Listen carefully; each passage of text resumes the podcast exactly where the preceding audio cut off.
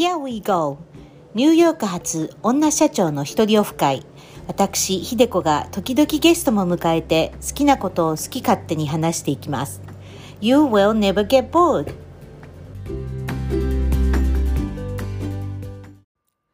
ハロー、ひでこです。世界各国の皆様はいかがお過ごしでしょうか？ニューヨークあたりはハリケーンイアンの名残で雨が降って寒い日が続いていました。ようやく晴れの日々になってきそうですね。えー、名残。これ、レフトオーバーって言うんですけどね。ニュースなんかではハリケーンイアンのレフトオーバーって言ってますけれども、それで雨が降って寒い日がっていう感じだったんです。レフトオーバーってね、残り物っていう意味なんですよね。えー、使う機会があったら使ってみてください。さて、今日はヨガセラピストの正代先生とのヨガ談義の後半です。11月の講座に向けての無料講座も、えー、日本時間10月9日日曜日、アメリカ時間10月8日土曜日に行われますよ。さあ、後半行ってみましょう。まあ、今度はまさよちゃんがえー、11月からスタートなのかな？こう、ヨガスートだの講座をね、やられるっていう話で、私もそれすごく興味があるので、えー、参加しようと今思ってて、それと関連して、まあ今のお話も関連するんですけど、このね、ヨガの歴史って、すごい長いじゃないですか。うん、で、5000年ぐらいって言われてますね。ね5000年ぐらいって言われてるじゃないですか。うん、で、私たちが、こう、やってるヨガと、その、なんだろう、瞑想なり呼吸法なり、そのアーサナとのこう組み合わせみたいなものとは別に、このポーズができないとダメだとか、うんうん、なんか、こんな風にかっこよくやらなきゃいけないんだっていう風になってきてるのはなんでなのかなって思って。ああ、今の現代がね、私それはね、すごく悩んで、私もともとそういうね、セットの全部の全体のヨガを学んできて、アメリカで初めて自分の先生以外のヨガのクラスを受けるんですよね。もう衝撃で、うん、え、こんなん喋りながらヨガやるってどういうことみたいな。もう初めそんなんヨガじゃないんじゃないみたいなのをずっと私は繰り返して、自分の中ですごくこう、噛み砕いて、ああ、そっかと思って、よ私が最終的に結論したのは、ヨガはやっぱりすごい、その微細なものだから、細かいから、何をしてたってヨガになるんじゃないっていうので自分を落ち着けてはいるんだけれど、うん、アメリカで流行ってるヨガっていうのは、やっぱり分かりやすいっていうことがとても、えー、前提で、体を動かすってすごく分かりやすい。ポーズができるってすごく分かりやすい。だから皆さんそこから始めることがやっぱり多いんだろうなとやっぱり瞑想とか呼吸法とか少しちょっとね、繊細なものを触ってくると、先生もどうしていいかわからない人が多いんじゃないかなと思って、あだからアメリカで流行るヨガっていうのはポーズがメインの見やすい、わかりやすい肉体をメインにしてるんだろうなっていうのは感じてます。うん。でね、えっ、ー、と、うん、その、パワーヨガとか、ホットヨガとか、うん、なんかいろいろあるじゃないですか。うん、で、私やっぱパワーヨガっ、それこそ、なんかもうヨガじゃないって勝手に思ってて、そんなのできないし、みたいに。ね、あの、たまにそのジムとか、私ジム入ってた時に、うん、もちろんジムのクラスの中でヨガクラスってあって、しかもその中でパワーヨガのクラスっていうのがあるんですよ。うん。うん、そうするともうまっすぐ使わないとできないようなことをしなくちゃいけなくって、で、それって本当にヨガなの？っていう疑問とかもあったので、でも今こう話してて、あ、でもそういえば、ヨギの人たちって宙に浮いたりするのってそうやってパワーかなとか。そうだね。宙に浮いてるっていう話聞くね。うん、あとやっぱ筋力、なんか逆立ち、こう、うん、私、あの、すごい最終的目標はヨガで逆立ちを自分でできるようになりたいっていうのがあるんだけども、うんうん、それって今だとできないのって、恐怖と、あと筋力がないっていうのが自分で、うん、自分で出してる結論なのね。うん、やっぱりそのパワーヨガ的なこう筋肉を使わないとできないヨガっていうのも存在しているのかな。うん。うん私もそんなに、そんなね、ヨガ大好きで、だけど私、やっぱり同じ先生、日本に一人、アメリカに一人、私は自分の中で先生って呼んでる人がいて、その先生しか習ってこないから、その先生はどちらも、いや、よ体体よりももっと大事なことが私たちにはあるんじゃないみたいなことを教えてくださるんで、正直その体をメインにしたヨガのことは詳しくはないんだけれど、何を求めているか、かなと。うん、ひでこさんが今言ったように、このポーズをしたいっていうんだったら、それ、その先生に習ったらいいと思うし、私はもうそこは全然なくって、まあ、できたらいいとはね、インストラクターだからできるでしょとか言われるけど、まあ、できないポーズなんていっぱいあるし、別にそれが、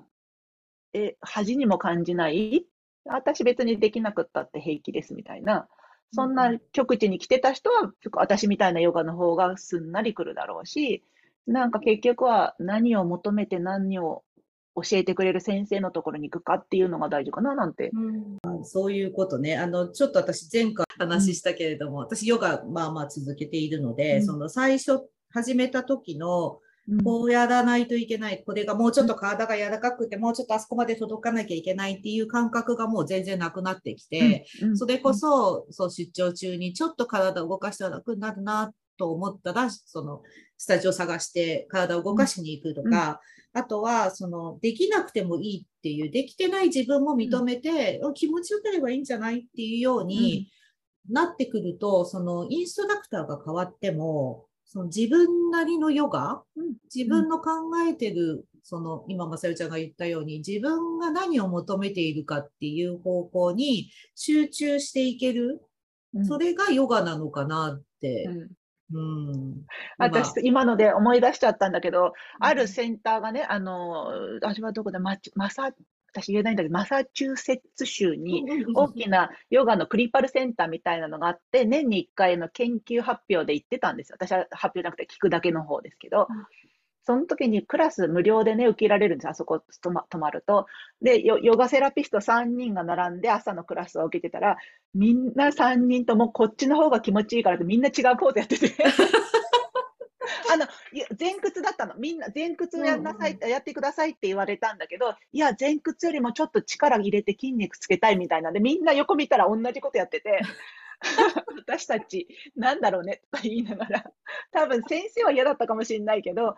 もう今、あの、やっぱり気持ちよくて効率のいい方を選んじゃおう、あ選んじゃうよねみたいな話で盛り上がっちゃった。だからね、やっぱりそ,、うん、その時に何を、私なんか言われて、体鍛えたいんですけど、どうしたらいいですかって言ったら、ピラティスもいいんじゃないって言って、ヨガ以外も進めちゃう。うん、目的に合ったものをね、あの、皆さんが受けたらいいんじゃないかな。ヨガは全員かって言われたら、私は全員だと思うけど、あの、やり方によってはやっぱり苦手な人もいるだろうから、その人たちには違うものも勧められるような心でいたいなと思う。うん、ヨガがね、アメリカに来たのは、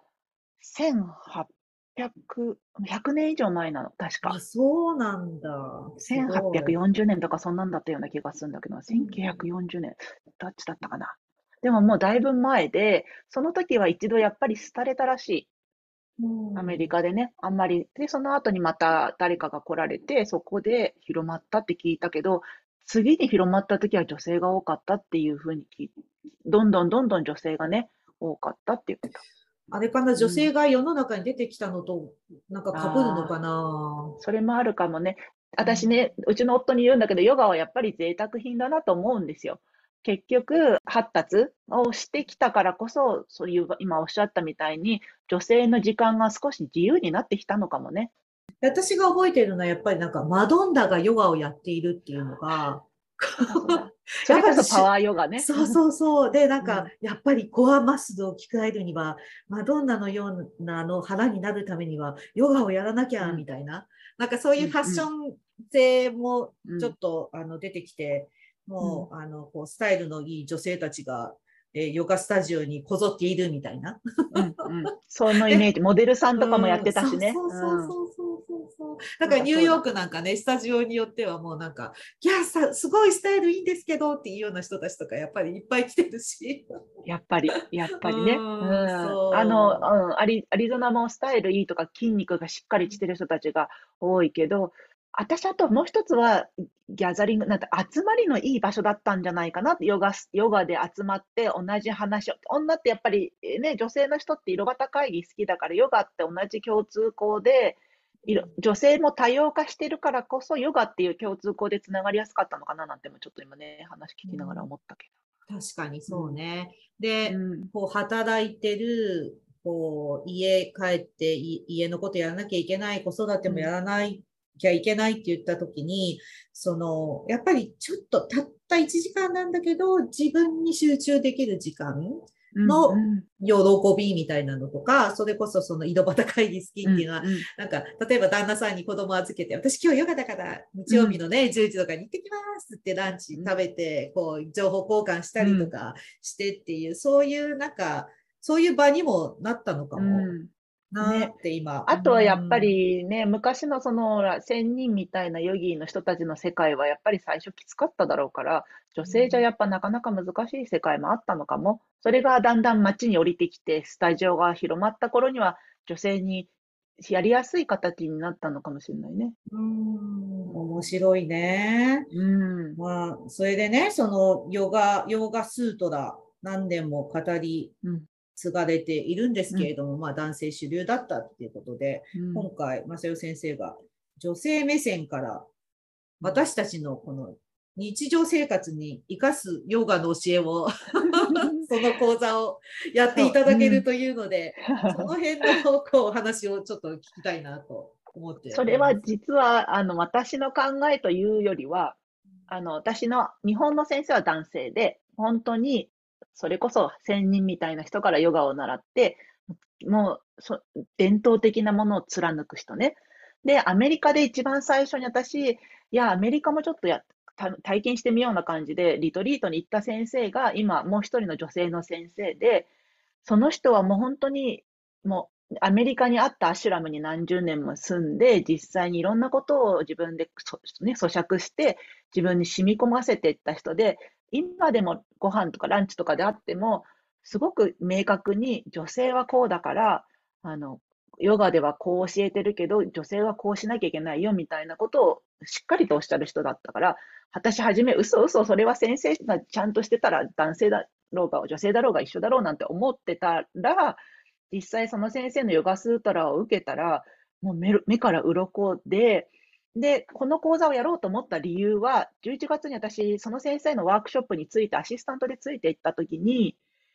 アメリカの人の、うん、去年のね、去年の11月についていったときに、アメリカの人たちが今までこあのヨガスートラを読んできて、自分はこう、これは自分にできないと思って自分を責めてたけれど、先生の話を聞いて、あ、そっちの方が私にはしっくりくるって言ってみんな涙流してたの。あれを見たときに、あ、うわ、すごいなと思って、私もやっぱりヨガスータラはいつか、あの、指導できるようになりたいなって思ってたのね、11月、去年の11月に。で、その後にその話をその女性のね、アメリカの先生と話して、あんたできるでしょみたいな 話になって、何今更言ってんの？みたいなことを言われて、ああ、そっかって思ったけど、やっぱ私の中で伝統は伝統で大事だと思うの。それの応用編で女性編があるっていうのはとても大事だから、やっぱり2つ一緒に教えたいなって思って今回の講座をね、珍しいタイプだと思うんだけれど、2つ伝統的と女性的という応用編をしっかり教えれるっていうのは、私自分でね、自分で自分を褒めちゃうけど、自分でそのね、講座のテキストを作ってる時に、私やっぱこれが私の中ではすごくポイントだなと、アメリカ、日本からアメリカに来て、えっ、ー、と、東洋と西洋の間にいる自分がこれをするっていうのはとても意味のあることだなってひらめいちゃったっていう講座です。うん、すごい楽しみですね。その東洋と西洋がマージするっていうのはね、うん、実はビジネスの世界でもあのあ結構取り入れられてる考えなんですよ。なので、そういう意味でも私もすごくこれ期待してますよ。いや、うん、頑張ります。頑張ります。頑張んなくていいけどね。まあもう、まさよ先生はね、まさよちゃんはできてるっていうか、こう皆さんに伝えたいっていう思いがもう、あの、マックスに今なってると思うから、すごくいい講座になると思うんですよ。で、今度の講座が11月20日スタートなんですが、うん、その前に、10月9日、これ土曜日かな？アメリカでは、えっとね、日本の、日本の日曜日の朝7時で、アリゾナはね、8日のあのお昼3時なんだけど、アメリカで、ひでこさんは何時だろう、3時だから6時。ぐらいかな、土曜日の6時かな、ニューヨークはね。でも日本、ね、聞いてる方はどこにお住まいかちょっとわからないですけど、あの、ウェブサイトで日本時間とアリゾナ時間は書いているので、もしよかったら、あの、無料講座をね、一回するので、どんなことを話すのかとか、あの、別にね、その後の講座に行きたいとかなくても、どんな、私がどんな人か見に来てもらうだけでもいいので。いい人ですよ。とかいや、いや、性格悪いので、我が家は有名なんだけど、私いつもううちの夫に言われるのは、こんな性格悪いのに友達はいい人ばっかってどういうことって毎回言われる。いや、私もね、自分でよく思うの、私本当性格悪いんだけども、だみんなそういうところがあるんじゃないですか、こう。あそうかな。うんうんうん、そうじゃないと、なんか、いけないじゃないかなって自分で勝手に納得してるんだけども。私でも、性格の悪さはちゃんとさらけ出すようにしてる。うんうん、隠さない。もう、いい人ぶらない。もういい人ぶっても疲れるからやんない。それがいい人。はあるから。それがいい人っていうことなんじゃない？私の一言、あの、そのね、一括りにまとめちゃいけないのかもしれないけど、うん、その全てを分かってるいい人っていうのと、うん、なんかこう、表面だけのいい人っていうのはまた別だと思うから、うんうん、あの、まさよちゃんには少しあの、なんか似た、あの、こう、匂いを感じる。だから話が尽きないよね。話が尽きないのも、セドナ行くねと、あの、うん、行きも帰りもずっと話してた。うんうん、楽しかった。うん、あの、野球見るとき以外だけはずっと喋り続ける。秀子社長、野球が始まった途端、静かになったから。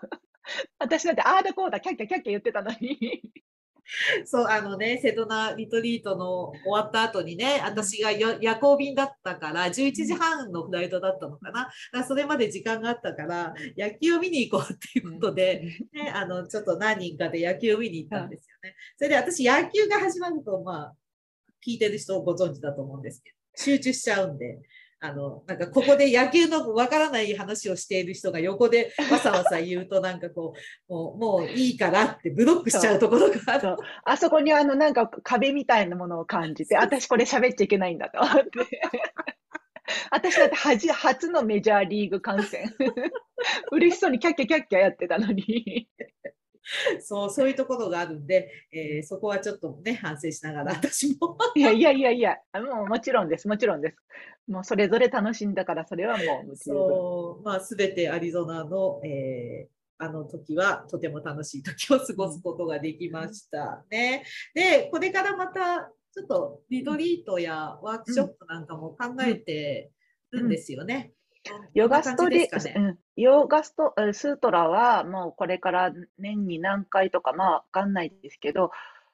受けてくださる人がいれば、もう本当にあの何回始めてもいいし、オンデマンドでね、時間が取れない人で、でもさっと勉強したい人用にオンデマンドも将来は考えてたりしてて、あの、私としてはやっぱりヨガは人生の中でとても軸になるっていうか、自分がぶれないようになるために大切なツールの一つで、それをもしかして人生今ちょっと悩んでたり、ちょっと変化が欲しかったり、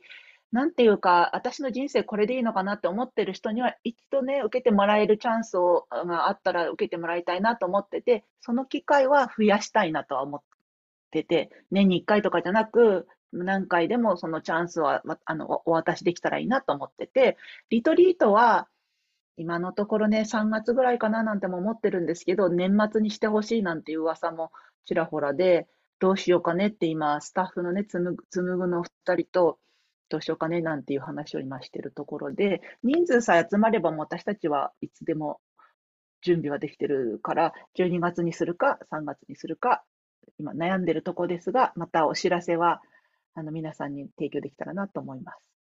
楽しみにしています。まあ、私もちょっとニューヨークで、うん、その、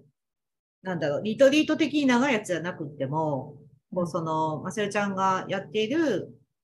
瞑想、呼吸法、アーサナみたいな、そういうものを経験できるようなワークショップこうできたらいいななんて考えてて。行く。どこでも行く、私。正確に言えばどこでも行く。ニューヨーカーには私は、なんかこう、私もね、こう、日々忙しい、なんか出張が多かったり、ほとんど家にいなかったり、というような生活が続いてて、そういう生活にはもう戻ってき始めてるじゃない？あの、コロナのね、時代も終わって、移動することも多くなってきてるから、瞑想したり、呼吸法をやったり、ちょっと体を動かす、パワーじゃない動かし方？ちょっと朝動きやすいようにこう息を上げていくっていうような、そういう一連のこう、あの経験っていうのは、すごくニューヨーカーっていうか忙しい人には向いてるんじゃないかなと思ったのね、自分でやってみて。だからそれをこう経験できるワークショップみたいなことがね、あの週末とかにできたらいいなというので、私はイメージを膨らませているので、うん、また、まさよ先生と、まさよちゃんもう何でも、私も本当に百戦錬磨ですから、もう、どれだけ練習しない私の生徒さんがいるか。練習、真面目にさ、もちろんね、真面目に、あの、誤解のないように言えば、真面目にさせてくださる方ももちろんいますし、週に1回の私とのクラスだけを楽しみにされてる方もいて、で皆さん、肩が痛くても、足が動かなくてもいらっしゃって、なぜ先に教えてくれない？みたいな時がいっぱいいますから、あの、どんな人でもヨガができる技は持ってます。本当に足怪我しても来られた人もいるから、体を動かさないヨガっていうのは本当に得意としてますし、あの、今こんなんで悩んでますなんていう話も、ヨガじゃこんなこと言うんだよみたいな話もありますし、あの、それこそ何千年伝わってきたヒマラヤのヨガは、やっぱり目から鱗のことが多いだ多いと思いますし、読んでもらえたら、もうニューヨークと言わず、どこでも行きます、私。いいね、私もフットワーク軽い人大好き。もうね、こうやって話してると話が尽きないので、えー、延々と話せますが、えー、そろそろね、終わりにしようかなと思ってて、はい、まあ、たくさんのメッセージ多分あの今話した中でいただいてるんですけれども、まさやおちゃんからこう聞いてる人に、私の視聴者っておかしいけど、うん、とか、こう私ぐらいの年代のもうそろそろゆっくりしてってもいいんじゃないっていうような女性に、何かしらメッセージをいただけると 嬉しいんですが。えー、今浮かんだことなんですけど、あのー、やっぱり経験を大切にしてほしいなっていうのを私いつも思っていて、経験が、えーと、自分の応援になるように、今までの経験がいい自分の中でいいこと悪いことというね、分け方をしていたとしても、それがプラスになるというか、それがあなたのらしい人生を作っていけるように、あの、いろんな経験をして、いろんなことを吸収して、それを次に活かしてもらえるような生活を送ってもらえたらなと思います。ありがとうございます。なんか、ドンってきましたね。ありがとうございます。こちらこそ、あの、長い時間お話ししていただいて、私の興味も、あの、私の興味もたくさん答えていただいて、大変ありがとうございました。いいえ、こちらこそありがとうございました。またお会いできる日を、はい。楽しみにしておりますので、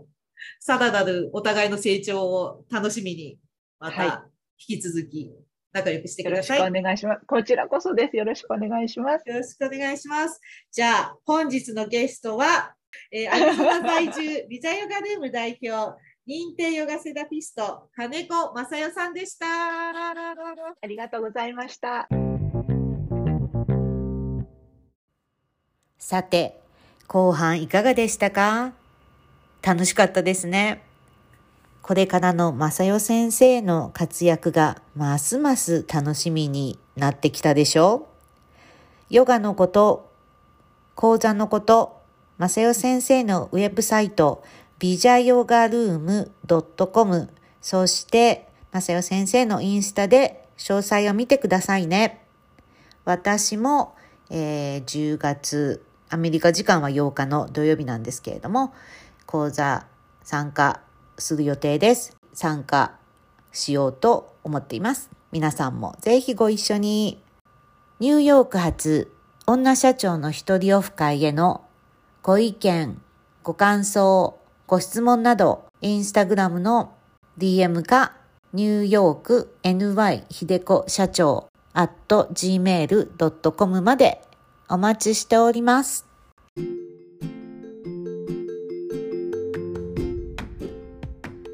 皆さん聞いてくれてありがとう。またねバイバイ。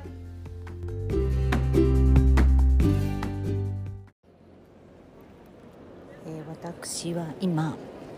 カソリックの総本山のバチカン四国の